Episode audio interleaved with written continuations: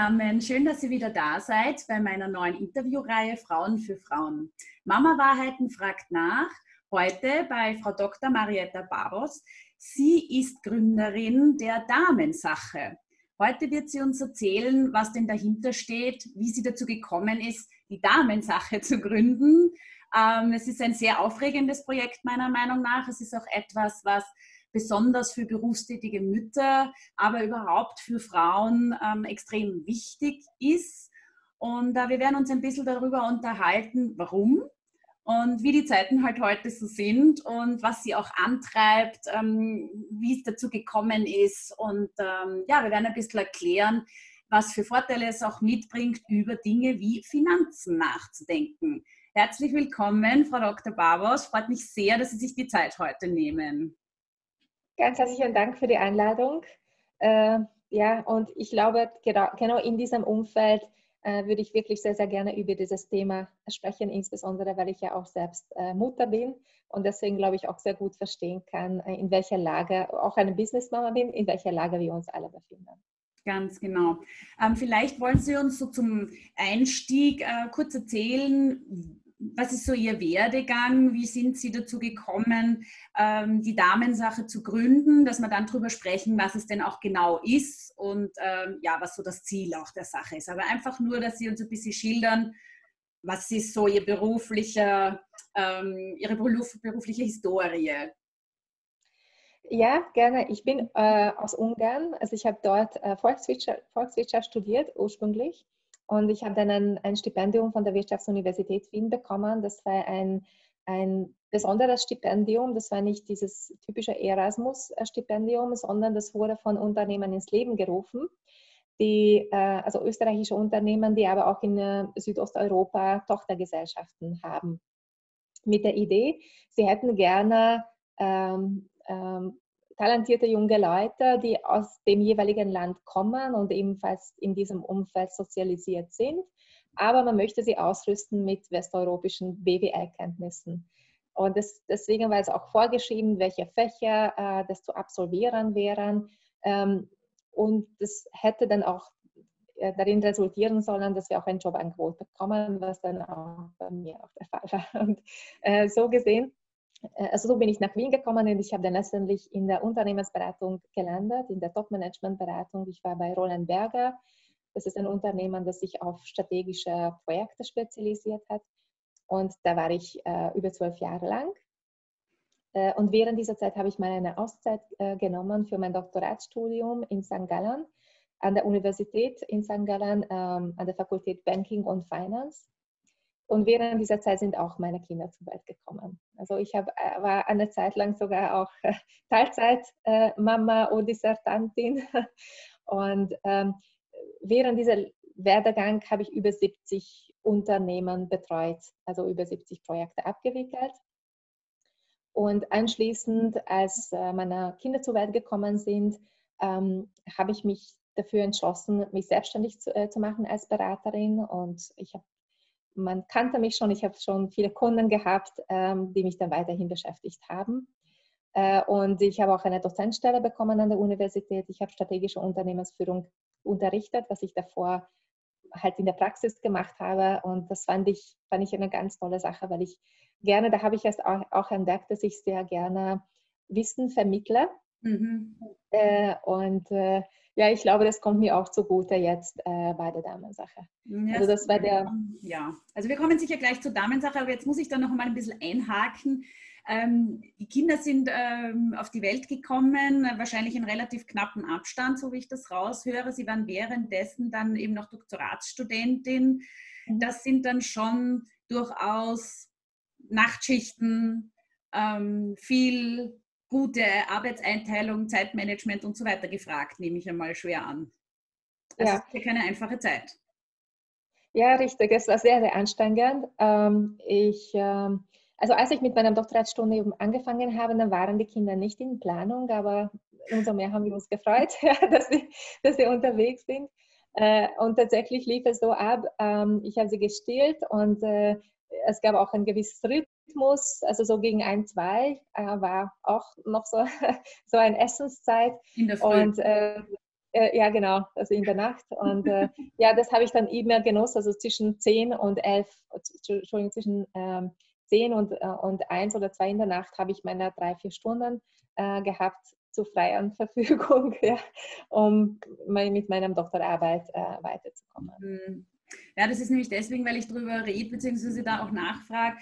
Ähm, es klingt immer alles so, ja, habe ich halt daneben noch ein Doktoratsstudium gemacht. Nein, äh, man muss schon natürlich dazu sagen, dass diese Dinge unheimliche Energien benötigen und ähm, wahnsinnigen Zeitaufwand und natürlich nicht jeder, jede ist bereit, diese Dinge auch auf sich zu nehmen. Also so eine Karriere zu machen und ähm, solche Jobs auch ähm, hinzukriegen, das braucht natürlich einen gewissen Drive und doch auch sehr viel Durchhaltevermögen, weil ich meine, ich muss sagen, ich habe jetzt ein Kind eins und eins ist drei und ich ähm, möchte mir nicht vorstellen, wenn ich daneben jetzt noch ein Doktoratstudium machen müsste, muss ich ganz ehrlich sagen. Also das äh, ist schon Aufbringen einer unglaublichen Disziplin und sicher nicht jeder Fraus Sache, muss man schon dazu sagen. Ja. Mhm. Also meine Hochachtung.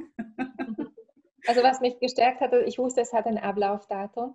Ich muss es nämlich abgeben bis dahin. Also so open-end äh, die Kraft zu haben, immer, das hätte ich nicht gehabt, aber ich wusste, ich muss im Februar abgeben und ich habe die Tage zurückgezählt. Ja. Und deswegen wusste ich, okay, da möchte ich durch. Ich habe schon sehr viel investiert ähm, in, in diese ganze Angelegenheit und ich möchte das nicht kurz bevor aufgeben. Mhm. Ja, und ich habe es für mich gemacht. Natürlich den, und ein, ähm, wie sagt man da, ein, ein, ein Ende in Sicht, Licht am Ende ja. des Tunnels. Gut, und das haben Sie dann alles gemacht. Dann wurden Sie Dozentin äh, und haben dann noch bei Roland Berger gearbeitet wahrscheinlich. Wann ist der Gedanke gekommen mit der Selbstständigkeit? Ähm, ja, also mit der Idee, also in der Unternehmensberatung arbeitet man nicht acht Stunden am Tag. Das, also die Illusion hatte ich nicht und äh, dann wusste ich auch, wenn ich da, als ich da selbst drin war, dass es nicht so ist. Und eine Zeit lang habe ich Teilzeit gearbeitet, das war auch so eine Glückssache. Es, es gab gerade Projekte, die äh, wirklich ähm, auch Teilzeit als Managerin äh, zu handhaben waren. Aber eigentlich war das äh, doch klar, dass es wenn ich ähm, wirklich Karriere haben möchte und ich hätte diese Möglichkeit gehabt, ähm, dann müsste ich zurückkehren in dem Ausmaß wie davor. Und das passte aber nicht mit meinen äh, privaten Zielen äh, zusammen. Darf ich fragen, wie das Ausmaß war in der Unternehmensberatung äh, vor den Kindern? Ja, 60, 80 Stunden. Okay, danke. Hm. Ja, also Äh, sehr viele Nachtschichten. Also so gesehen war es keine, keine große Änderung mit den Kindern. Das habe ich schon gekannt. Allerdings äh, habe ich dann die Zeit für die, für die Kinder verbracht oder mit den Kindern verbracht. Mhm. Und als selbstständige Beraterin habe ich dann Projekte in dem Ausmaß angenommen und mit dem Zeitdruck, äh, die, die damit ähm, zu vereinbaren war. Äh, und äh, ich wollte auch nicht mehr im Ausland. Also, so schön diese Zeit war und ich möchte das gar nicht missen, weil es ein unglaublicher, ja, ähm, exponentielle Steigerung war, auch wie viel ich lernen konnte, durfte in einer relativ kurzen Zeit. Und es war also auch ein bisschen Jet-Set-Leben, am, am, Montag hinfliegen, am Donnerstag Retour fliegen. Ich war dann halt in einer anderen Lebensweise und deswegen ähm, habe ich mich dann verändern, wollte ich mich verändern und ich habe meine persönliche Balance gefunden. Hm. Ja, das ist schön zu hören. Ja, es geht nämlich auch ein bisschen darum, auch aufzuzeigen, dass, also ich rede auch mit einigen jungen Frauen, die noch keine Kinder haben, die halt auch ihre Karrieren aufbauen und so weiter. Und irgendwie so ein bisschen ist, sehe ich immer wieder diese Angst, wenn ich ähm, dann ein Kind habe, ist alles vorbei. Und dann ist meine Karriere am Ende und alles, was ich investiert habe und was ich aufgebaut habe, ist dann einfach vorbei und ich habe dann keine Chancen mehr. Und was mir mhm. wichtig ist, auch wirklich zu zeigen, ist, vielleicht ist es nicht mehr die Art des Unternehmens, vielleicht ist es nicht mehr die Art der Arbeit, aber man hat ja Erfahrungen und man hat irrsinnig viel gemacht, wahrscheinlich bis zu dem Zeitpunkt. Und es gibt dann einfach andere Optionen, über die man eventuell vorher nicht nachgedacht hat, die sich einem aber dann eben auch anbieten. Und ja, man verändert sich Mhm. Und mit dem verändern sich dann auch vielleicht Ideen oder kommen neue daher. Und das ist halt wunderschön. dass es da auch viele Wege gibt, die nicht so linear sein müssen, wie man es vielleicht am Anfang seiner Karriere gedacht hat. Ja. Ja, ähm, eine. Frage, die mir da einfällt, hatten Sie eigentlich äh, auch Mentoren, Sponsoren, Menschen in Ihrem Umfeld, äh, die Sie da auch gefördert haben oder haben Sie das aus eigenem Antrieb alles ähm, bewerkstelligt? Ähm, nein, ich habe es nicht alleine bewerkstelligt oder ich sagen wir so, ähm, ich habe immer wieder Impulse geholt. Ich bin eine sehr kommunikative Person, also ich rede sehr gerne mit, äh, unabhängig äh, davon, also in, in jeder Hinsicht. Und als ich diese Gedanken hatte, habe ich dann auch das Gespräch gesucht äh, mit Leuten, die ich, deren Meinung ich sehr schätze. Also auch Kollegen, Ex-Kollegen, Freunden. Ähm, ich habe viel diskutiert, wie Sie mich zum Beispiel sehen, was, was, was meinen Sie, was, was sind meine Stärken. Und ganz interessant, eine, eine ehemalige Ex-Chef von Roland Berger, als ich gesagt habe, ich möchte mich beruflich verändern, hat, hat er mir damals gesagt, ähm, äh, dass, äh, dass meine Stärken sind, sicherlich äh, Vertrauen aufzubauen. Ich bin halt sehr genau, ich bin mathematisch auch ähm, talentiert, äh, ob ich mir äh, Finanzberatung schon überlegt habe. Und das war ganz am Anfang und ich habe das gleich verneint.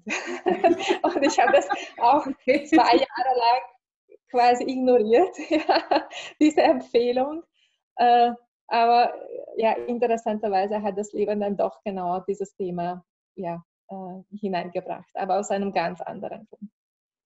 Ja, eben, ja. das weiß man nie. Man glaubt am Anfang immer, gell, das ist äh, ganz, es geht in eine Richtung und nur in die geht's. Und dann im Laufe der Jahrzehnte, muss man schon bald sagen, des Berufslebens, merkt man auf einmal, wie wenig man selber in der Hand hat und wie viel einfach passiert und ja, durch das Leben einfach herangespült werden und dann entweder man ergreift die Chancen oder halt nicht, aber das kann man sich dann natürlich selber aussuchen. Aber es gibt sicher immer wieder Chancen einfach. Sie haben das dann genutzt, Sie haben sich dann selbstständig gemacht, eben auch aufgrund der Kinder, aber natürlich mit einem Kundenstock und viel Expertise. Was ist es dann geworden? Ja, also mir ging es eigentlich blendend. Ich habe äh, meine Zeit extrem genossen an der Universität. Ich habe immer mehr auch ähm, ja, Sommeruniversitäten, ähm, äh, also, an, also zu, Zusatzlehrbeauftragungen übernommen. Äh, und ich habe meine Projekte in dem Ausmaß gehabt. Also ich habe das wunderbar kombinieren können. Äh, und äh, dann ist leider äh, mein Vater verstorben, sehr unerwartet mit 62. Ähm, und das hat mein Berufsleben hat, hätte nicht unbedingt ähm, ja, beeinflussen sollen. Aber es hat mich privat sehr, sehr beschäftigt. Und da bin ich auf dieses Thema Frauen und Finanzen gekommen. Nicht, weil ich davor mich auseinandergesetzt habe, ehrlicherweise. Und umso mehr weiß ich, dass ich das hätte auch schon viel früher machen sollen. Äh, dass es eigentlich eine reine Glückssache ist, dass äh, bis dahin ich finanziell auch gut aufgestellt war, aber es hat andere, Gründe gehabt. Weil das Problem war, durch den Tod meines Vaters ist meine, Muma, meine Mutter auch in eine sehr unwürdige Situation gerutscht. Ähm, weil äh, sie bekommt in Ungarn noch keine Witwenpension eine Zeit lang, also noch relativ viele Jahre. Mhm. Ähm, ich weiß, in Österreich ist es nicht so, wobei die Witwenpension ist hier auch nicht besonders hoch oder nicht unbedingt äh, besonders hoch. Auf jeden Fall ähm, hätte meine, meine Mutter unter der Altersarmutsgrenze leben müssen, äh, wenn wir sie nicht mit meinem Bruder unterstützen könnten. Und das, das hat mich einfach nicht, nicht in Ruhe gelassen, weil ich das sehr unfair gefunden habe. Mhm. Und äh, dann bin ich draufgekommen, wie viele Frauen oder, oder einfach systematisch Frauen davon extrem hochgefährdet sind. Und Österreich ist meine Wahlheimat und deswegen habe ich gedacht, ich möchte das ändern. Ich möchte Frauen darauf äh, aufmerksam machen, dass das Bewusstsein so wichtig ist. So hat es genau. angefangen. Und dann haben Sie die Damensache gegründet. Genau, das war ziemlich vor zwei Jahr, Jahren im November ähm, als an einem Wochenende ich mich dazu entschlossen habe, das wird mein Charity-Projekt, ich möchte darüber reden, ich möchte das thematisieren. Und dank meiner Kontakte zu Universitäten als Dozentin ähm, habe ich dann eine Einladung bekommen, zu pitchen an der Wirtschaftsuniversität Wien ähm, mit einer Idee, und das war halt meine Idee, ähm, um die wissenschaftliche Unterstützung der Wirtschaftsuniversität zu bekommen, wie man ein Konzept zum Thema Bewusstsein schaffen für Frauen, was das Finanzen anbelangt, äh, anbelangt erarbeiten können. Das haben wir dann gemacht. Das heißt, das war auch dann schon richtig in die Research-Schiene, wissenschaftlich fundiert, einmal zu schauen, was haben Sie sich genau angeschaut dann in diesen hm, Studien, die Sie da gemacht haben? Ja, also unser Ziel war zu erfassen, wie groß das Problem ist. Das war, jetzt wir, wissen wir, äh, dass es leider nicht nur meine Hypothese war, das wurde bestätigt, dass Frauen damit sich ganz, ganz selten ähm, auseinandersetzen und meistens, meistens, wenn es zu spät ist, wenn es zu einer unguten Situation kommt. Mhm. Und gleichzeitig haben wir festgestellt, dass die äh, Interesse sehr groß ist. Also sehr gerne hätten gerne äh, die äh, Frauen diese Informationen, nur es wird nirgendwo vermittelt. Es wird in dem Bildungssystem nicht vermittelt. Ähm, ja, vielleicht in einem familiären Umfeld ist möglicherweise ein Thema, aber auch dann eher durch den Pensionsschock der eigenen Mutter oder wenn man durch eine Trennung auch als Mutter mit Kindern dann plötzlich in einer unguten finanziellen Situation ist. Und mein Anliegen ist natürlich immer, sich damit zu beschäftigen, aber eher präventiv, ja, mhm. also so, solange das möglich ist. Und ähm, die Quintessenz war, dass wir auch die äh, also diese unabhängige Plattform aufgebaut haben, dass man sich ähm, informieren kann, wie funktioniert überhaupt das Pensionssystem, welche Veranlagungsmöglichkeiten gibt es und das alles unabhängig. Ja, also es war ein, kein Ziel für mich, irgendwie äh, die Sales Channel von irgendeinem Finanzinstitut zu werden und, und das weigere ich nach wie vor. Mhm. Es gibt ja diesen, diesen äh, Aufbau des Pensionssystems irgendwie mit selbst äh, sich versichern. Ein Teil sollte aus den Firmen kommen, ein Teil aus dem Pensionstopf des Staates, so in der Art, dass man sich da so quasi seine Pillars, seine Säulen aufbaut im Laufe des mhm. Lebens weil ja die Aussicht auf unsere Pensionen nicht mehr so, also ich meine, man hört das natürlich, aber ich kenne relativ viele Leute, die dann sagen, naja, in 30 Jahren einmal, keine Ahnung, wie sich das Pensionssystem entwickeln wird, na damit mag ich mich jetzt noch nicht beschäftigen. Ja, also ich glaube, das ist einerseits ein Thema, das mhm. für einen jungen Menschen so weit weg ist. Andererseits, man sagt dann immer, ja, was ist, wenn die Börsen alle runtergehen und mir ein Stein am Schädel fällt und dann hinterher erlebe ich von dem allen nichts. Das stimmt natürlich. Ähm, wie ähm, machen Sie da Aufklärung bei den Leuten? Wie bringen Sie das so, dass das oder welche Art der Kommunikation oder welche Art der Argumentation machen Sie eigentlich dann, wenn die Leute sagen, ja, aber in 30 Jahren, mhm. wer weiß schon, ob das alles stehen bleibt und wer weiß, ob es das dann alles überhaupt noch geben wird. Wieso sollte ich jetzt was einzahlen und dann ist das alles weg vielleicht oder bringt mir eh mhm. nichts? Das ist eine sehr, sehr gute Frage. Also es haben wir auch herausgefunden, übrigens auch die Frage, kennst du die Säulen des österreichischen Pensionssystems, wo sie das, wo sie, wo sie, wie, so wie sie das aufgezählt haben, haben 70 Prozent eigentlich die Antwort gegeben, nein. Also die drei, selbst, selbst dieses Wissen haben die meisten nicht. Und das ist nicht unsere Schuld, es wird einfach nirgendwo gesagt ja, und erfährt. Also das ist schon mal eine großartige Sache, wenn man so weit kommt, okay, da sind die drei Töpfe, ja, also aus diesen drei Töpfen werde ich dann in der Pension bekommen. Und wieso das so wichtig ist und mein Gegenargument ist, äh, je nachdem, wann man anfängt zu arbeiten, hat man unterschiedlich viel Zeit, aber sagen wir im Durchschnitt 40 Jahre, ja, 40 Beitragsjahre, also 40 Jahre lang arbeitet man, bis man 65 ist, ja, manche ein bisschen länger, manche äh, etwas kürzer. Und während dieser Zeit haben wir nicht nur die Aufgabe, dass es uns jetzt gut geht und unsere Familienleben finanzieren, ähm, sondern wir, wir werden darauf folgend fast so lange, also möglicherweise bis zu 30 oder noch mehr Jahre haben, insbesondere als Frau, die wir auch in einer guten finanziellen Situation verbringen wollen. Ja, Frauen haben eine Lebenserwartung sogar aktuell 85, unsere Kinder kommen über 90 je nachdem, wie man lebt, ob man auch einen Hund hat oder so, äh, kann man mit noch äh, mehr äh, höherer Lebenserwartung ähm, rechnen. Das heißt, wir haben jetzt eine doppelte Aufgabe und es ist sehr wichtig, dass es uns bewusst ist, ähm, dass es unser Lebensniveau mit der staatlichen Pension nicht ähm, finanzieren können. Und dass man auch rechtzeitig die Information beschafft. Also Natürlich kann man sich dann so oder so entscheiden, aber mhm. dann entscheidet man sich, nachdem man die Informationen auf den Tisch hat. Okay, das sind die drei Schienen. Von der Stadt bekomme ich so viel. Viele wissen gar nicht, wie man das sich anschauen kann oder extrapolieren kann. Also das kann man sehr wohl. Das ist auch, was wir machen. mhm. in unseren Gesprächen, dass wir uns anschauen, womit kannst du rechnen vom Staat, wie viel hast du betrieblich von dem Arbeitgeber und dann, wie viel hättest du gerne oder brauchst du für mhm. dein Leben. Ja? Und genau diese Differenz zu, ähm, abzudecken, da gibt es sehr unterschiedliche Möglichkeiten, weil es, für manche sind Wertpapiere irgendwie zu riskant. Sie hätten ja. gerne lieber eine Vorsorgewohnung. Ja? Andere hätten gerne lieber Gold. Ja? Andere äh, sind gebranntes Kind, was die Banken anbelangt, aber haben Vertrauen zur Versicherung oder umgekehrt. Also die Ausgestaltung ist schon sehr individuell. Aber wichtig ist zu wissen, was ist mein Ziel? Und das ist auch, was, was ich gerne erreichen möchte, damit man sich auseinandersetzt. Weil so ziellos äh, Geld genug zu haben, plötzlich, das ist sehr utopisch, ja, dass, dass man plötzlich bei 100.000 Euro auf dem Bankkonto findet mit Pension. Also im, im ja, so finden wir das wahrscheinlich nicht rein zufällig. also da gehört aber man kann sehr wohl das aufbauen. Man hm. kann es aufbauen, aber hat, muss man halt konsequent bleiben. Ja, also ich finde das schon irgendwie bemerkenswert, weil einerseits sagt man ja, Frauen sind so irgendwie diese, diese wie soll man sagen, ähm, undefinierten Finanzlerinnen, die ihre mhm. Haushaltskonten ähm, verwalten, die immer schauen, dass die, keine Ahnung, für die Kinder die Schulsachen gekauft werden und dann gibt es Haushaltsgeld und diverse Haushaltskonten und das gehört ja eigentlich auch verwaltet.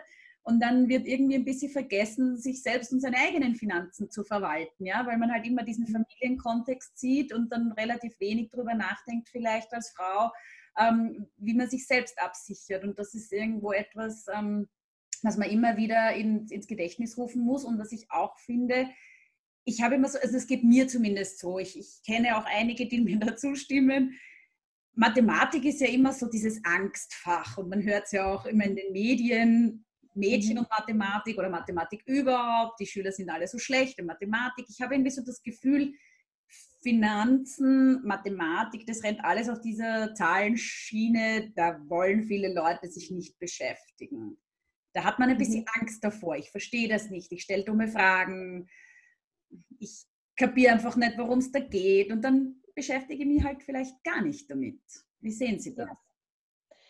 Ja, äh, also die Erfahrungswerte habe ich auch schon oft gehört oder, äh, oder diese Ängste. Und das ist auch ein Anliegen für uns. Also wir nehmen wirklich ausreichend Zeit und erklären wir auch, äh, was unterschiedliche Formen bringen oder vielleicht Risiken in sich wirken, weil man muss wirklich mit der Entscheidung ein gutes Gefühl haben.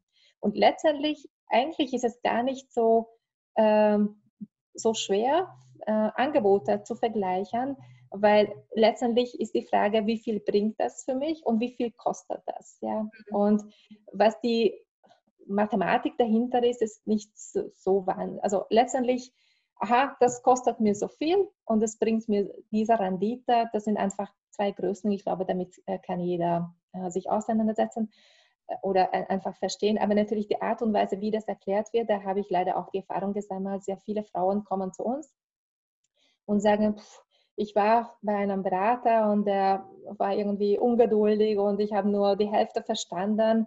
Also äh, ja, das ist, ja, diese Qualität, diese Beratungsqualität ist leider noch nicht in dem Ausmaß äh, vorhanden. Ja, ich höre auch viel, dass sie sich nicht fragen trauen, weil man nicht als dumm dastehen will. Ja? Und mal wieder ja. die Frau, die sich nicht auskennt mit den Zahlen. Äh, und dann fragt man lieber nicht und denkt sich, naja, der wird schon wissen. Und am Ende des Tages hat man dann vielleicht nicht die gute Variante gewählt. Ja? Und dann, ja, also grundsätzlich die Beratungsqualität hat sicher, nimmt auch viel Angst, ja, weil wenn man dann versteht, wo sein Geld hingeht und weiß, was da letztendlich rauskommt, äh, steigt natürlich auch die Sicherheit. Das heißt, Sie bieten das Firmen an, Sie bieten das auf Unis an oder für Studenten oder wo sind Sie da überall mit Ihren also ich, ich biete Vorträge, äh, Webinare an, auch über meine Webseite. Da kann man sich immer wieder einloggen äh, äh, oder sich registrieren. Ähm, die sind auch immer kostenlos. Ich glaube, es ist auch eine gute Möglichkeit, hineinzuschnuppern und sich also auch mal verstehen, aha, wieso ist es so wichtig, finanziell unabhängig zu sein? Eigentlich für jeden, aber als Frau vielleicht noch, noch wichtiger. Äh, dann zweitens, ich vermittle auch, erkläre auch viel Finanzwissen, ebenfalls in diesem Format. Also hat man auch schon ein bisschen Vorinformationen und man kann sich bei uns auch kostenlos beraten lassen. Also das ist quasi die, die eine Variante. Was mich unheimlich freut, äh, wir haben das auch über die, über die WU-Studie herausgefunden. Mittlerweile ist es auch ein Kriterium geworden für Arbeitnehmer, ob sie auch eine, eine Unterstützung von der Firma bekommen, äh, was ihre private oder Pensionsvorsorge anbelangt. Und ohne Namen zu nennen, ja, es gibt äh, sehr viele Großkonzerne, die das erkannt haben, wo ich auch sehr regelmäßig äh, Vorträge für die Mitarbeiterinnen äh, halte. Mhm. Entweder Unisex, das betrifft ja jeden, ja. aber nicht selten auch speziell für Frauen, weil Frauen eine andere Erwerbsbiografie haben. Und das ist eigentlich auch, es gibt eine Abbildung äh, von der Damensache, äh, die das, glaube ich, sehr gut zusammenfasst, wie das oft verläuft, weil die Gehaltsentwicklung ist, auch wenn es natürlich Unterschiede gibt, noch nach wie vor leider, was die Gehalt, Gehaltshöhen anbelangt zwischen Männern und Frauen, aber es entwickelt sich dann irgendwie exponentiell.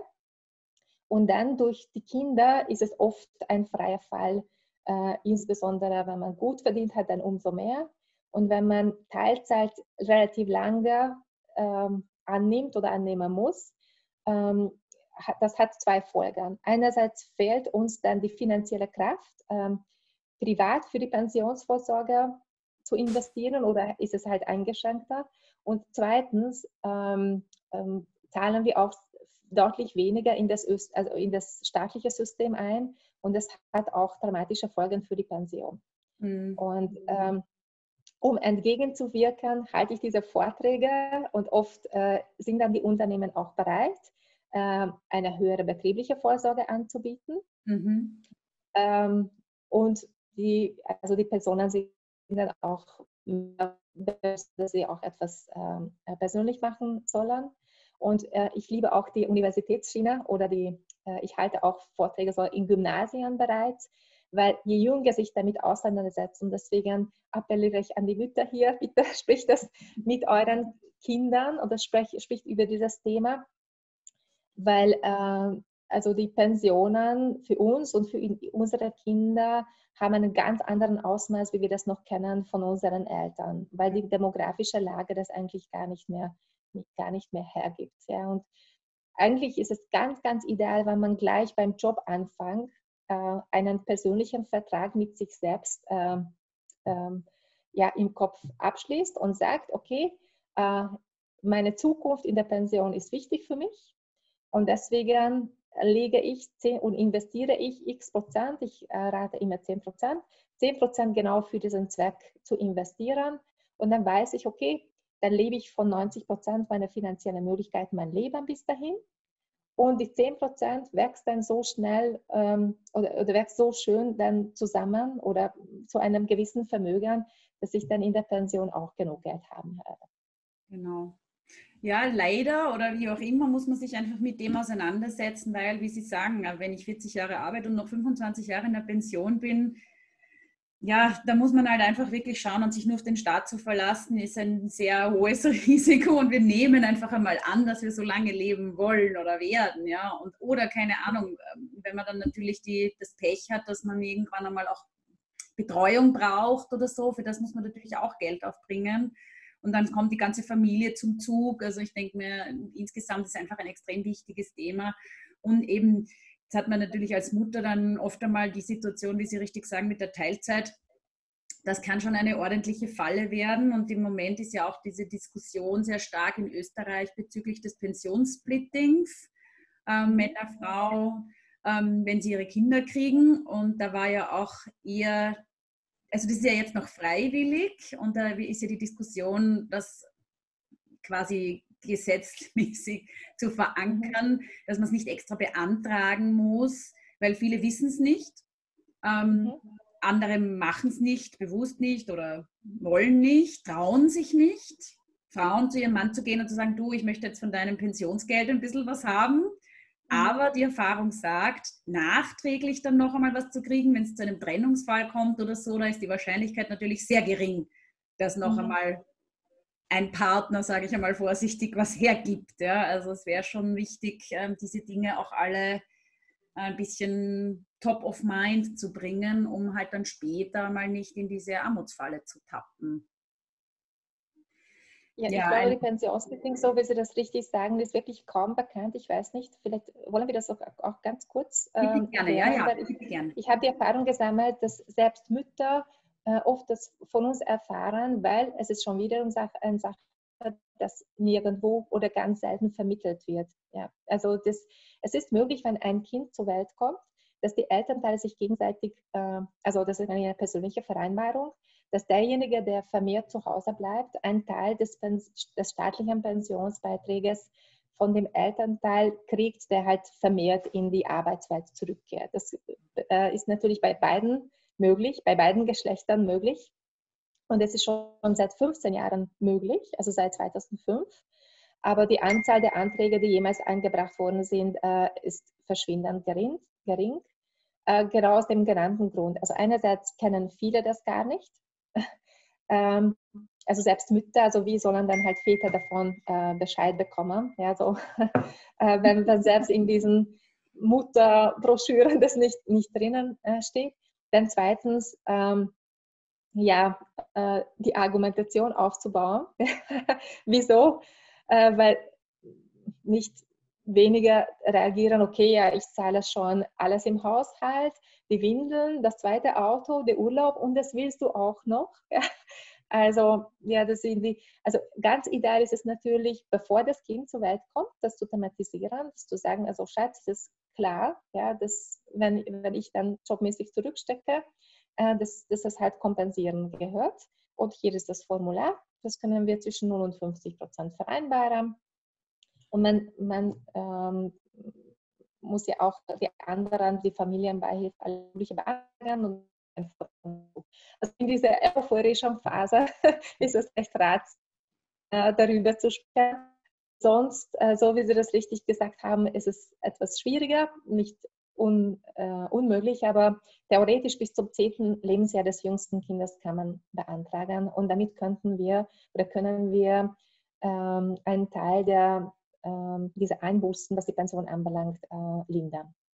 Ja, es wäre natürlich eine gute Idee, das gleich in irgendwelche Mutterboxen reinzustecken. Richtig. Oder ich kann mich erinnern, ich habe von Wien so eine ganz unglaublich umfassende Mappe an Formularen, wie beantrage ich Kindergeld. Und da gibt es ja alle möglichen Beratungsszenarien von der AK mhm. und allen möglichen Institutionen. Aber ich muss ganz ehrlich sagen, vom Pensionssplitting habe ich nicht wirklich was gehört, beziehungsweise auch keine Informationen erhalten. Also das ist irgendwo etwas, was zurzeit noch sehr ähm, hinten ansteht oder nicht als Teil dieses, dieser Mutterschaftsthematik mhm. irgendwie gesehen wird, kommt es mir vor. Mhm. Ja? Also Kindergeld ja, Betreuungsgeld ja, Kinderbeihilfe, mhm. alles Mögliche, Mutter-Kind-Pass, alles wird dir genau erklärt, aber die Pension wird noch irgendwie ausgespart. Ja?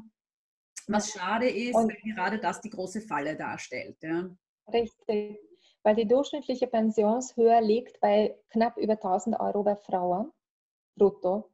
Ja, und ich frage Sie euch, ja, wann Sie zuletzt so wenig bekommen haben ja, und ob, ob Sie dann nach 40 Jahren auf diesem Niveau leben wollen. Und bei Frauen, es, was auch extrem ist, äh, der Unterschied zwischen dem Letztgehalt und der Erstpension ist, ist gewaltig. Ja, also Irgendwann kehren wir dann doch in unterschiedlicher Maße zurück, wenn die Kinder dann auch ausgeflogen sind aus dem Nest. Ähm, und der, der Unterschied zwischen dem Letztgehalt und der Erstpension beträgt durchschnittlich 52 Prozent weniger. Ja, von einem Tag auf den anderen. Im Mai bekommen sie noch 3000 Euro und äh, ja, ab Juni nur noch 1200. Ja, und das bleibt so für die nächsten 20, 25 Jahre. Und ja, das, man will das ja leider nicht.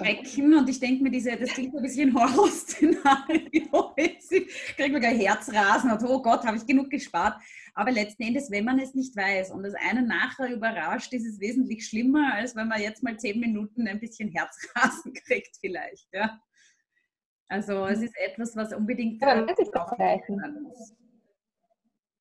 Ja. ja. Man kann sich darauf vorbereiten, aber man kann sich nicht vorbereiten, wenn man den Kopf äh, in den Sand steckt. Das, das geht Ganz nicht. Genau. Und auch wenn es natürlich ein, ich, ich habe vollkommenes Verständnis, es ist nicht das Lieblingsthema, aber wenn man einmal sich so grundsätzlich auseinandersetzt, dann braucht man nur noch eine Kontinuität äh, einmal im Jahr. So, also ich empfehle das immer. Ich, ich hoffe, den Status zu bekommen, wie man auch einmal im Jahr zum Zahnarzt geht, einmal im Jahr zum Frauenarzt, einfach zur Kontrolle. Okay, einmal aufgearbeitet, jetzt ist alles gut und jetzt schauen wir, stimmt die Richtung, gibt es vielleicht was Neues, ist etwas passiert, äh, so dass wir nur noch Adjustierungen machen. Und ich kann sagen, es ist auch ein, ein ganz schönes Gefühl zu wissen, ich kann das von meiner To-Do-Liste streichen. Ja. Und das, das ist auch so befreiend, das habe ich auch immer wieder gehört. Äh, ja, das ist es auch. Ja, irgendwie ist nicht zu, zu denken, eben ich komme in die Pension, kann mich darauf freuen und vielleicht schaffe ich dann doch noch eine Weltreise, als ich komme in die Pension und kann dann mal Nudeln kaufen gehen. Und was anderes kann ich nicht mehr leisten. Äh, Frau Bauer, eine Frage noch weil Sie sagen, also Sie sind ja da ja sehr engagiert und ähm, wahnsinnig mit viel Drive und Feuer dahinter, Frauen und auch Müttern zu helfen, sie zu unterstützen. Was würden Sie sagen, ist jetzt das Beste an dem Beruf, den Sie jetzt haben? Also, was mich unglaublich Spaß macht, dass äh, auch wenn die Überwindung, es muss eine Überwindung da sein, äh, dass, dass jemand an uns herantritt, aber ich, ich sehe, wie, wie, wie, wie die Frauen dann aufblühen, weil sie immer mehr Sicherheit gewinnen. Okay, das, das erwartet mich, ich verstehe, das sind die Möglichkeiten und ich, ich habe meinen äh, Weg gefunden und es ist also wirklich, ein, ich höre fast, wie die, wie die Steine runterfallen vom Herzen. Okay, gut, das habe ich jetzt erledigt und es ist auch ein, ein, ein schönes Gefühl äh, zu wissen, das kann ich ja. Und es ist auch etwas, also die finanzielle Unabhängigkeit kann jeder von uns erreichen. Ähm, und es ist kein Männerthema. Und es gibt übrigens eine Studie von der, ebenfalls von der Wirtschaftsuniversität Wien.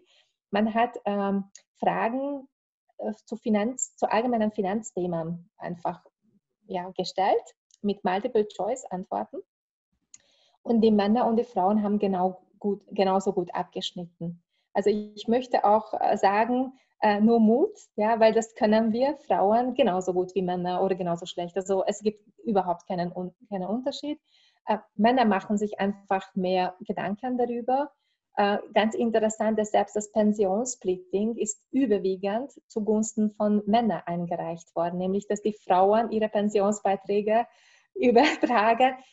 Sie machen Gedanken darüber, okay, aha, das hat aber diese und jene Konsequenzen für mich. Und ich, ich liebe das, so dieser Eye-Opener zu sein, ja, und dann auch dann die glücklichen Augen zu sehen, okay, gut, dann, dann ist es in Ordnung. Das habe ich jetzt in den, in den trockenen Tüchern. Und ich sehe, dass es auch noch wahnsinnig viel äh, zu tun gibt. Mhm. Also mein Drive wird ständig gespeist, ja, äh, weil ich immer wieder neue Anfragen bekomme. Und ähm, weil ich dann auch sehe, ähm, dass es dann auch irgendwie so ein Schneeballeffekt wird. Ähm, man hat es, man hat es ähm, ähm, äh, quasi erledigt und da spricht man mit den Freundinnen, da spricht man mit der mhm. Mutter, da spricht man mit den Töchtern darum, äh, darum. Und eigentlich das ist, was ich äh, äh, erreichen möchte. Das, äh, diese Thematisierung, ja, dass, äh, dass wir uns Frauen uns trauern und wirklich auch gegenseitig uns unterstützen und, und sagen, hey, ähm, hast du schon darüber Gedanken ge äh, gemacht? Weil es ist auch ein Vertrauensthema. Und dann kommen die anderen Freundinnen dazu, äh, die Tochter mit der Mama. Äh, ja, das finde ich schön, weil ich wollte eigentlich immer äh, wirklich einen Impact hinterlassen, was das anbelangt, dass äh, Mütter nicht in so eine Situation rutschen wie meine, wie meine eigene. Ja. Ähm, ja. Ein bisschen einen Sinn haben in der Arbeit, die man tut. Ja. ja. Und Sie haben ja auch recht gutes Feedback erhalten. Letztens haben Sie mir gerade erzählt, ähm, dass die Frauen da auch wirklich sehr dankbar sind und Sie auf dem besten Weg sind, Ihr großes Ziel ja auch zu erreichen, oder? Also es kommt ja wirklich gute Rückmeldung auch. Ja, also es gibt eine, bei der WKO gab es eine Ausschreibung, ähm, Vermögensberaterin des Jahres, äh, wo ich dann auch in den, ich weiß noch nicht das Ergebnis, aber ich bin sehr glücklich darüber, dass, dass ich da auch äh, dazu nominiert wurde. Und teilweise habe ich auch die, diese Bewertungen äh, bekommen, äh, die auch sehr persönlich waren. Und ähm, ich, es war so schön zu, zu, sehen, dass junge Frauen, die eine, ein Unternehmen gegründet haben, haben auch die Mut gehabt, jetzt das auch ähm, äh, finanziell auf die Beine stellen zu können. Ja, also diese erste Schritte. Oder viele Mütter haben äh, äh, geschrieben, dass sie äh, mich dann auch weiter oder uns weiter empfohlen haben, auch für die eigenen Töchter, damit sie dann nicht in, in so eine Situation kommen. Ja, also ja, das war halt einfach wunderschön. Ja, zu, das, zu das sind jetzt auch gute Schlussworte. Letzten Endes der Aufruf ist eigentlich der, zwei Dinge würde ich einmal sagen. Ähm, erstens, als äh, Mutter ist deine Karriere nicht automatisch vorbei, nur weil du Kinder bekommen hast. Vielleicht tun sich andere Wege auf, vielleicht ähm, ist es nicht genau das, was man anfangs geplant hat. Ähm, unverhofft kommt oft, aber es ergeben sich im Leben irrsinnig viele Chancen. Das soll nicht heißen, dass man da äh, dass Kinder ein kompletter Karrierehemmer sind. Sie verändern Dinge und öffnen aber einfach auch neue Perspektiven. Äh, und das Zweite, wenn man dann schon Kinder hat, darf man nicht auf sich selbst vergessen. Ähm, einerseits natürlich Self-Care im Sinne der Gesundheit, aber auch im Sinne der finanziellen Absicherung. Und das ist einfach ein wahnsinnig wichtiger Punkt. Das muss man sich hin und wieder, auch wenn es, wie Sie richtig sagen, ein unliebsames Thema ist, damit mag man sich nicht gern beschäftigen, weil es sich komisch anfühlt weil es irgendwie so klingt, als ich lasse mich dann scheiden und dann stehe ich eh alleine da. Nein, aber es ist einfach, ja, zum besser schlafen, finde ich, an sich ein ganz äh, nettes Ding zu sagen, ich habe alles getan, um für später vorzusorgen. Mehr ist es nicht. Und diese Angst wollen wir da heute nehmen und ein bisschen versuchen, da Mut zu machen, einfach mal nachzufragen. Man muss ja auch noch nichts investieren, aber mal nachfragen, sich erkundigen, kostet nichts. Und dafür ist genau die Damensache da zur Aufklärung, dass jeder eine wissende, wollentliche Entscheidung trifft, wie es vielleicht später weitergehen soll. Ja, in diesem Sinne, Frau Doktor, ist wahnsinnig nett gewesen, dass Sie sich die Zeit genommen haben, heute da bei mir zu sein und mir ein bisschen was zu erzählen, was Sie gemacht haben und jetzt machen. Und für die Ermutigung der Frauen da draußen, ähm, sich ein bisschen um sich selbst zu kümmern. Herzlichen Dank fürs Dasein. Danke euch allen fürs Zuhören und fürs Dabeibleiben. Ihr findet mich und meine Geschichten auf allen gängigen Podcast-Plattformen. Und damit noch mehr Frauen, Mütter und Eltern Zugang zu diesen wunderbaren Gesprächen bekommen, freue ich mich über euer fleißiges Teilen. Wenn ihr noch mehr spannende Frauen kennenlernen wollt, dann schaltet bei der nächsten Folge wieder ein. Oder hört rein in meine anderen Gesprächsreihen. Es erwarten euch auch dort großartige Interviewpartnerinnen. Ich freue mich auf euch und bis bald.